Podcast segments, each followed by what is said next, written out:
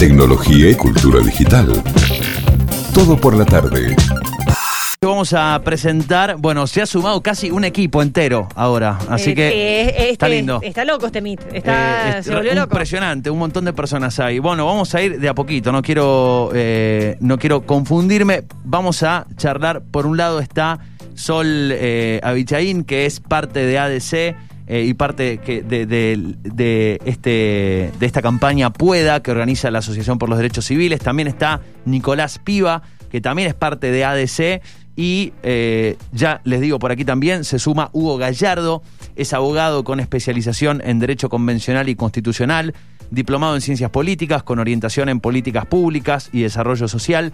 Es eh, abogado litigante de Glocal Abogados, dirige allí el Departamento de Derechos Humanos y Derecho Constitucional y eh, nos, comentaban además que Hugo participó en lo que es la investigación que realizó ADC eh, a nivel más normativo, que justamente es previo a toda esta campaña que lanzaron con Pueda, es justamente entender, bueno, cómo está Argentina, eh, Uruguay y Chile en este sentido, ¿no? Eh, justamente entendiendo más sobre la accesibilidad digital en estos tres países.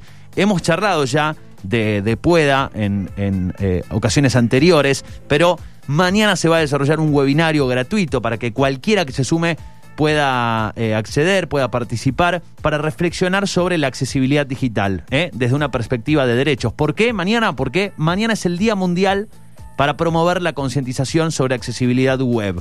Y la gente de ADC ha lanzado esta campaña, ¿eh? Pueda, va- lanzó una web y lanzó una guía práctica de la campaña Pueda de la Asociación por los Derechos Civiles. Así que todo esto lo vamos a intentar ordenar ahora en una charla con Sol, con Nico y con Hugo, que ya están los tres eh, conectados. ¿Qué tal? Buenas tardes. Buenas.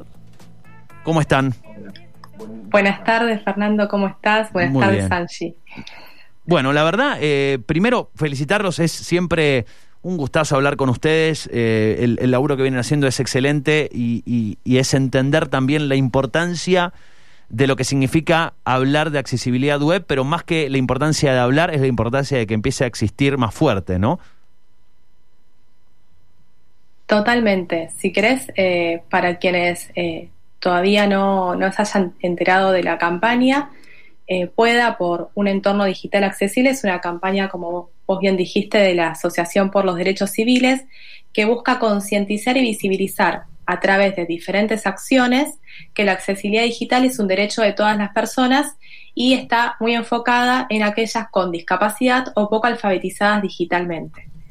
Porque bueno, la, accesibilidad digital tiene que ver con eh, la forma en la que se diseñan y se programan los software que permiten al mayor número de usuarios y usuarias acceder en forma autónoma y con cualquier tipo de dispositivo, ya sea una computadora, un celular, una tablet, a la información y servicios disponibles en entornos digitales. Es decir, que cómo están diseñados esos entornos, cómo están programados, van a permitir o van a, van a permitir derribar barreras que hacen que a veces ciertos usuarios o usuarias no puedan ingresar.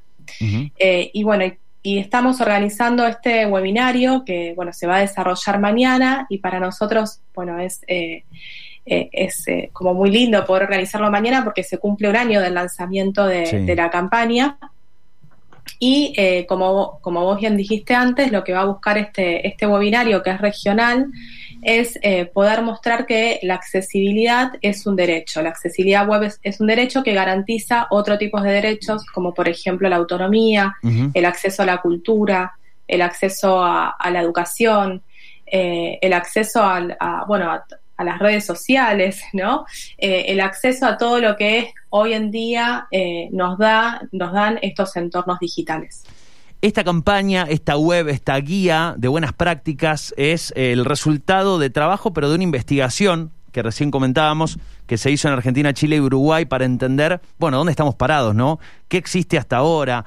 ¿Cuáles, qué normativas existen? Eh, bueno, y entiendo que Hugo fuiste parte de esa investigación, eh, así para, para em- empezar a entender eh, la accesibilidad digital en estos tres países. eh, ¿Qué es lo que existe hasta ahora? ¿Qué marcos existen? Eh, ¿Qué es lo, de- digamos, a, a nivel incluso gobiernos, qué es lo que se habla hasta ahora? ¿Qué trabajo hay realizado? Bien, ¿qué tal? Buenas tardes. Vuelvo a saludar a todas y a ¿Cómo todos. estás, Hugo? Eh, A ver, en primer lugar, eh, la accesibilidad digital eh, es un derecho, es un derecho humano que está considerado específicamente en el artículo 9 de la Convención de los Derechos de las Personas con Discapacidad. Y ambos, eh, los tres países que fueron parte de nuestra investigación, son signatarios de tanto de la convención como de su protocolo facultativo. Sí. El protocolo facultativo lo que hace es materializar de alguna manera las mandas, las obligaciones, los compromisos que tienen los estados nacionales que firman eh, la Convención de eh, Derechos de las Personas con Discapacidad. Ahora bien, yo eh, recién lo hablaba mientras hacíamos un ensayo para lo de mañana. Hay una cuestión muy interesante para ver en este sentido, porque la Convención de Derechos de las Personas con Discapacidad es un tratado de derechos humanos, el primer tratado de derechos humanos del siglo XXI, eh, y que está focalizado específicamente en un grupo particular, en una minoría construida por las mayorías hegemónicas. Ahora, si nosotros vemos cómo funciona todo el sistema de derechos humanos a partir de 1948, con la Declaración de los Derechos Universales del Hombre, que ya son del hombre, no de la mujer, solamente del hombre, lo primero que plantea es que todos los seres humanos tenemos todos los derechos y todas las dignidades inherentes al ser humano, con lo cual nos hace, en primer lugar, plantearnos qué pasó con el proceso de los estados eh, constitucionales de derecho, como es Argentina, Uruguay y Chile, y el resto de los que forman las Naciones Unidas, los 195 países, que hacen necesaria una convención, un reconocimiento específico de derechos que ya son reconocidos para el conjunto de la familia humana, como claramente lo dice el artículo 1 de, los, eh, de la Declaración de los Derechos Universales del Hombre.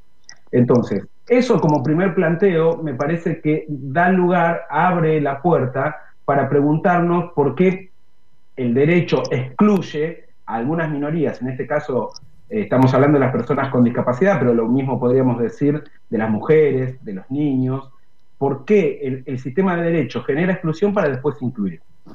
Primera mención. Segunda mención, para tener en cuenta los tres países que son signatarios de esta convención, tienen legislación específica en cuanto al reconocimiento interno de los derechos de las personas con discapacidad. Sin embargo, no hubiese sido necesaria la redacción de ninguna ley en particular para que una persona que vea afectado su derecho a la accesibilidad, que como dijo recién eh, María Sol, eh, es una puerta de entrada, más en los tiempos que corren de pandemia, es una entrada al goce del resto de todos los derechos, como es la educación, la inclusión, la realización como persona, poder tener un proyecto de vida y llevarlo a cabo. Nosotros estamos hablando, ustedes en Mendoza y yo acá, por medio de un medio de una tecnología de la información y la comunicación como es Internet, y nos permite comunicarnos y desarrollar mi actividad profesional por esta vía. Ahora, el conjunto de la sociedad no ha reconocido de forma material este derecho a la accesibilidad que tienen las personas con discapacidad y por eso se hace necesario este tipo de campaña.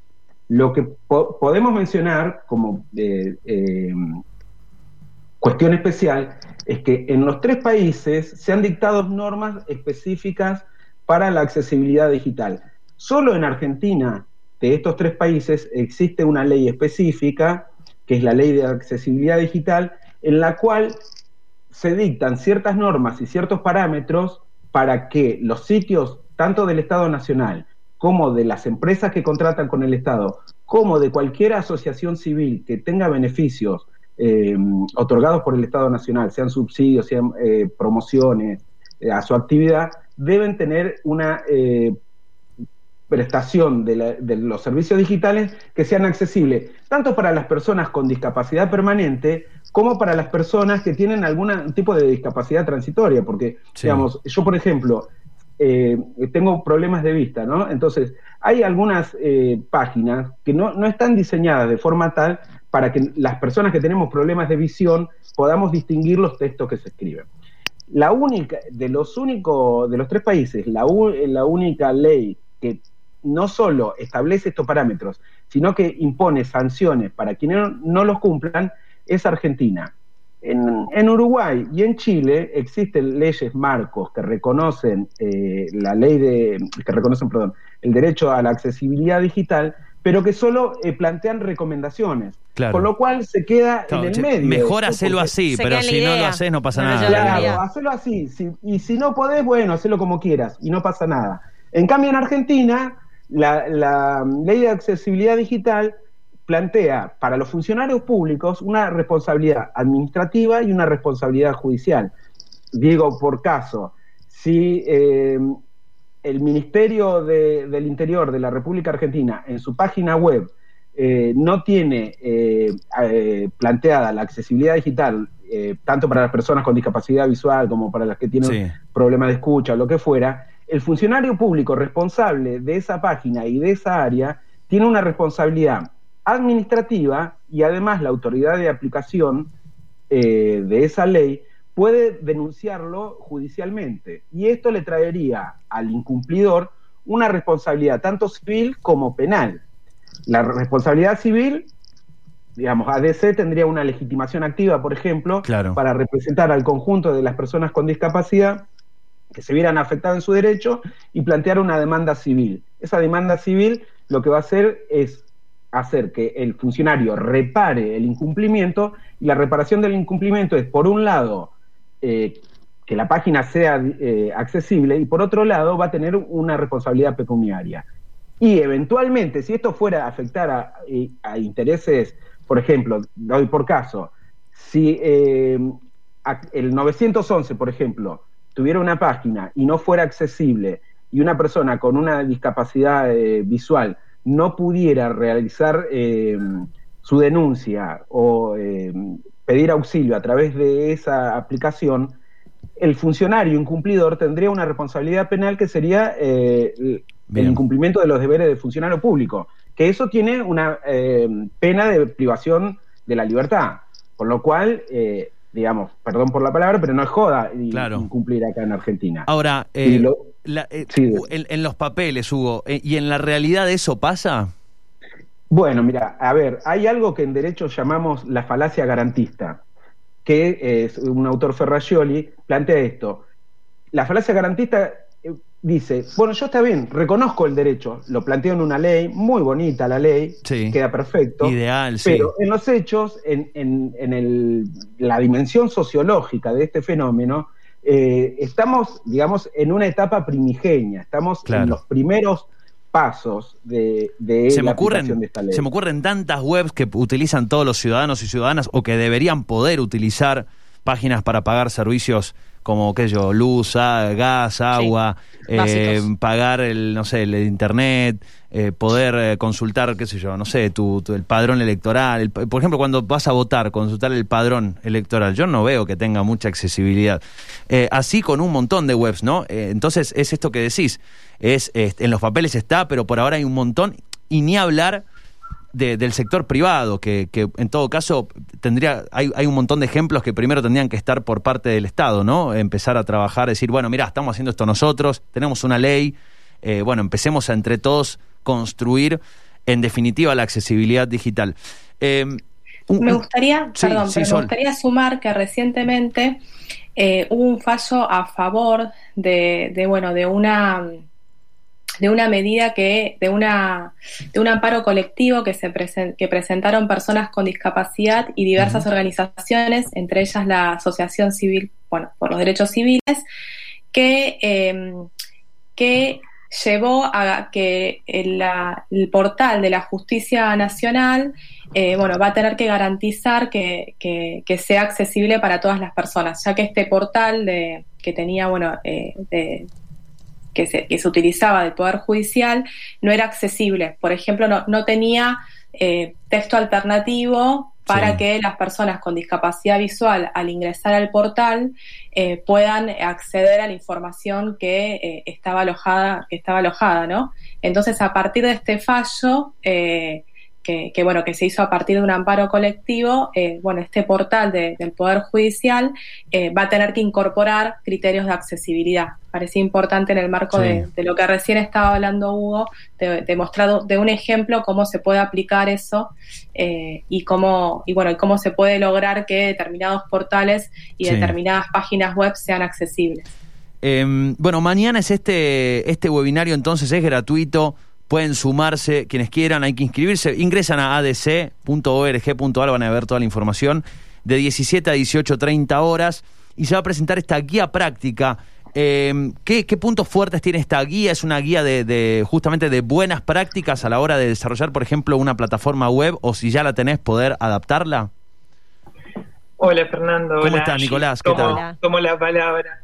Eh, Sí, el resultado, la, guía que nosotros de alguna manera bautizamos elaboración de productos accesibles en el entorno digital, tiene en un principio como objetivo compartir algunos de los aprendizajes o conclusiones eh, que, fue elaborando la misma campaña en el transcurso de, este año que está cumpliendo, eh, principalmente para tratar de unir estos puntos que estaban tocando Hugo y Sol, de eh, generar nuevas iniciativas o, puntos de desarrollo para la construcción de entornos digitales que efectivamente sean accesibles.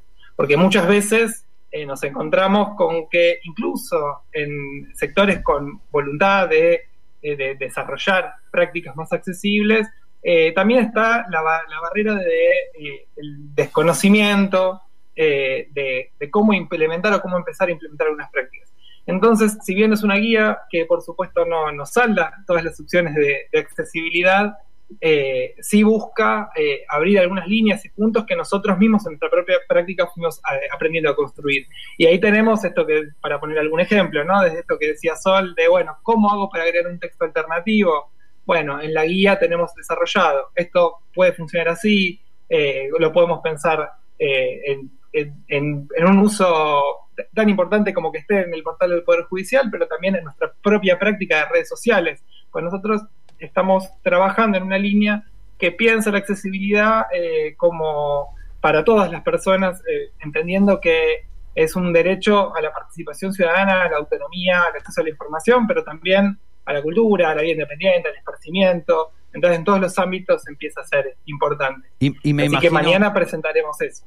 Sí, Nico, me imagino algo que decían, bueno, los tres hacían referencia, lo, lo que se debe haber eh, aumentado la eh, conciencia o la percepción de estas dificultades o de esta falta de accesibilidad durante la pandemia, que básicamente todo se volcó a lo digital, ese trámite que tal vez hacías, esa, esa búsqueda de ocio o cualquier otro tipo de actividad hoy se volcó eh, casi exclusivamente hacia lo digital y también pensar cuántas personas se tuvieron que quedar afuera de una experiencia, de un momento o depender de otra persona para un trámite, para un pago, para averiguar algo, porque simplemente esa web dijo, no, sabe que no, yo lo hago solamente para los que pueden leer bien, eh, no sé, hacer clic donde tienen que hacer clic. Intencionalmente o, o, por falta de información o por no buscar la información o por, digamos, falta de, de, lo que sea, pero no, efectivamente no, no se generó el espacio.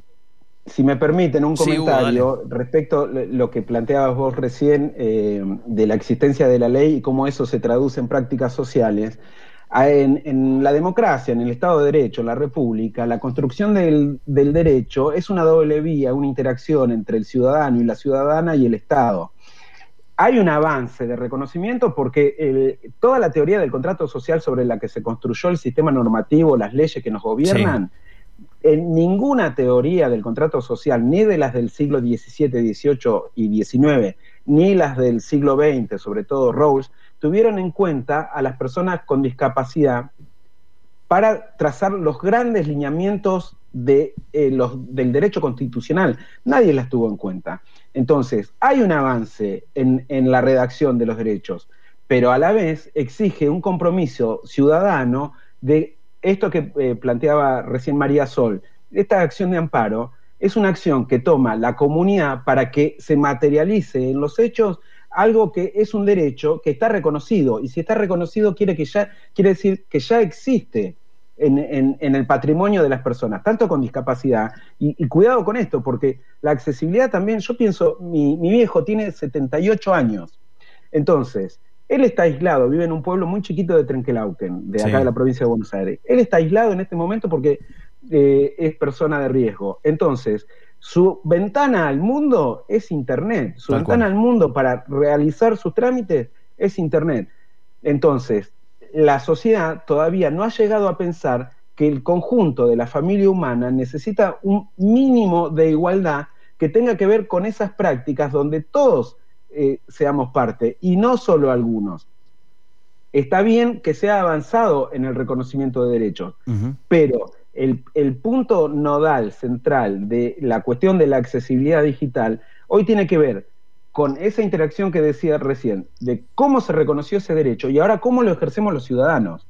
Entonces, los ciudadanos ahí tenemos una obligación, eh, como diría Montesquieu, una obligación cívica de reclamarle al Estado que eso que está en un texto muerto, que no siente, que no siente frío, que no siente discriminación, se traduzca en prácticas. Entonces, esas prácticas, con el paso del tiempo, este fallo que obliga ahora, que obliga al Poder Judicial a que la página sea accesible, tiene dos puntas. Una es con la cuestión de cómo se transmiten eh, los contenidos y la otra es la propia forma del contenido que también tiene que ser accesible, porque el lenguaje jurídico es críptico, no está hecho para el conjunto de la población. Si vos lees cualquier fallo que leas, una persona que no está formada en derecho, la mitad de las cosas parece que está eh, escrita en arameo antiguo. Sí, no sé, sí, coincido, coincido.